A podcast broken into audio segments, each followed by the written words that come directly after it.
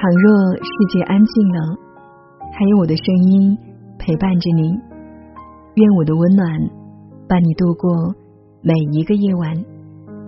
嗨，大家晚上好，我是青青。今天你过得还好吗？希望你在这里可以放松下来，听青青陪你读一篇文章。今晚要和大家分享文章，你的表达能力决定了你的未来。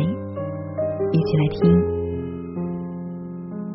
我想，对于初入职场的人来说，或多或少都会有一些困惑。那大家都会关注，想要在职场上混得好一些，需要必备一些什么呢？那今天作者就要和大家分享关键的几点。第一点是如何在职场上赢得尊重。罗振宇说过，职场或者说当代社会最重要的能力就是表达能力，因为在未来社会最重要的资产是影响力。影响力怎么构成？两个能力，第一是写作，第二演讲。有一句话是这样说的。如果学习力是职场的原力，那么表达能力就是职场的基础力。原力决定基础力，基础力影响着其他能力。表达能力不好的人，其他能力往往也够呛。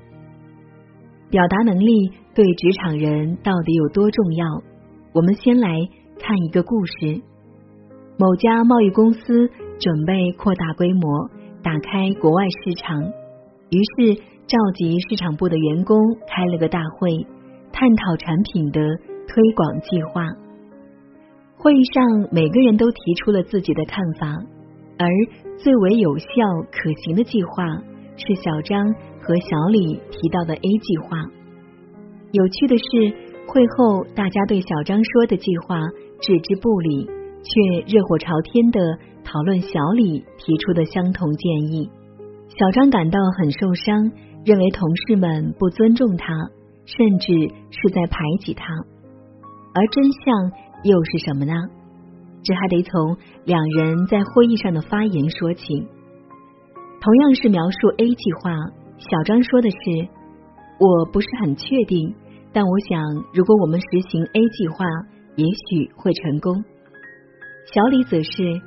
显然，我们要采取行动，可以先实行 A 计划，如果不行，再实行 B 计划。那么，你看出区别了吗？小张在陈述自己的意见时，语气中充满了不确定，以至于没有人觉得有必要重视他的意见。而小李的语气中透露更多的，却是这个计划一定可行，让大家印象深刻。事实上，大家在会议中提建议时，没有人可以完全肯定，每个人都只是在推测。但我们没有必要每次都把自己的不确定说出来，否则苍白无力的表达很难引起别人的重视。梅里尔·卢尼昂在《沟通的力量》中提到，不确定的言辞属于非建设性的、无益处的。有害言辞，这类词通常比较软弱，往往会让人觉得你不够稳重，也很难赢得别人的尊重。试想一下，如果一首歌被唱成“嗯，你也许啊，可以照亮我的生命”，这样的歌词足以毁掉一首流行歌曲。还有一种有害言辞，是一些消极的言辞。表达的都是你不想要、不起作用或者错误的东西。只有把这些言辞替换成积极有益的，才能提高沟通的效率。比如，今天我不能把这个交给你，就不如我明天可以把这个交给你的表达好。不要迟到，就不如你必须准时到达的表达好。你不能在这里停车，不如。请把车停到那边的表达好。因此，要想在职场上赢得尊重，切忌摒弃消极、不确定的有害词语。第二点是如何让你的观点具有说服力。前不久，我的一个朋友小新被炒鱿鱼，原因让人啼笑皆非。小新是一个设计团队里的一员，他们团队几个月前正在为一种肉制品包装机器设计一种新的处理系统。凭借着非凡的形象思维，小新描绘了设计方案从开始到结束的整个过程，并明确表示这样的系统设计方案绝不可能成功。不幸的是，他的语言表达能力与他的思维天赋相形见拙。他不仅没有说服团队慎重考虑他的建议，而且在他坚持己见的时候被团队给解雇了。颇具讽刺意味的是，小新的预言在他被解雇的一周后竟一语成谶。新设计的系统在运行的第一天就坍塌了，连屋顶也给掀掉了。小新的遭遇像极了希腊神话里特洛伊城的公主卡珊德拉，他被赋予了预言的天赋，有着出色的预言能力，却因为抗拒阿波罗被诅咒。没有被赋予说服的天赋，因此预言不被世人相信。那么，如何才能让你说出的话更具影响力？这里有三个要点。第一点是表达要简练，表达观点时语句要尽可能的精简，挑重要的说，切忌废话连篇。比如在跟领导提意见时，你说。基于以下五个原因，我认为这是最好的建议。现在我将详细阐述建立在对柏拉图、亚里士多德，进而对约翰纳什的分析基础上的全部细节。这样的表达既繁琐又没有重点，不如改成这是最好的建议，因为它不仅使我们的利润增加百分之三十二，而且初始成本也最低。我有文件可以供你们查阅。我们在说出观点时，没必要说出思考的全过程，因为别人并不会像你一样陶醉于每一个细节。直接表明简单的要点才最重要。第二点是表达要具体，不要仅仅说出你的想法，还要给出一些简短的理由来支持你的观点。比如，你认为某篇文章篇幅太长，不要说这篇文章太长，而要说平均每篇文章一千到两千字，而这一篇有五千字，需要进行删减，使之符合规定的平均字数。第三点是语气不能刻薄，表达观点时注意不要批评任何反对你的观点。或是抱有他们不接受我的想法，一定是疯了的思想。类似谁都知道，对你来说这很明显，任何人都明白的表达，往往带有责备、羞辱的意味，容易导致听众产生抵触情绪，应尽量避免。有时候，为了降低观点的强加性，还可以加一些诸如“我相信”“我建议”。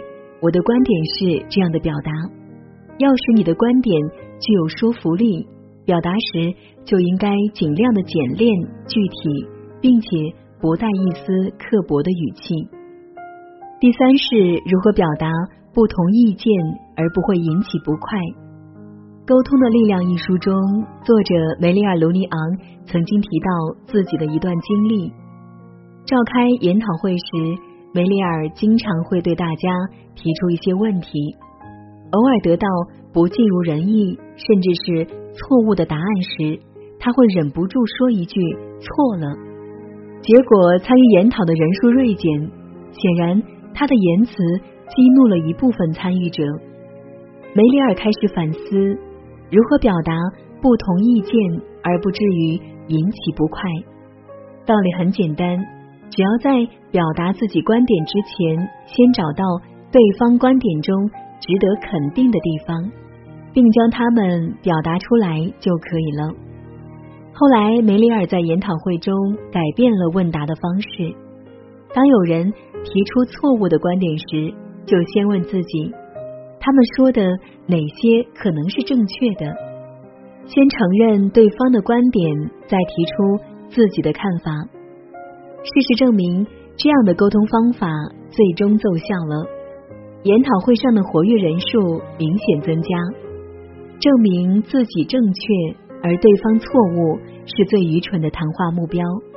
当讨论变得像一场争辩时，应该试着找找别人正确的地方。因此，表达不同意见时，你可以说那是一个方面，我还有一个不同的看法。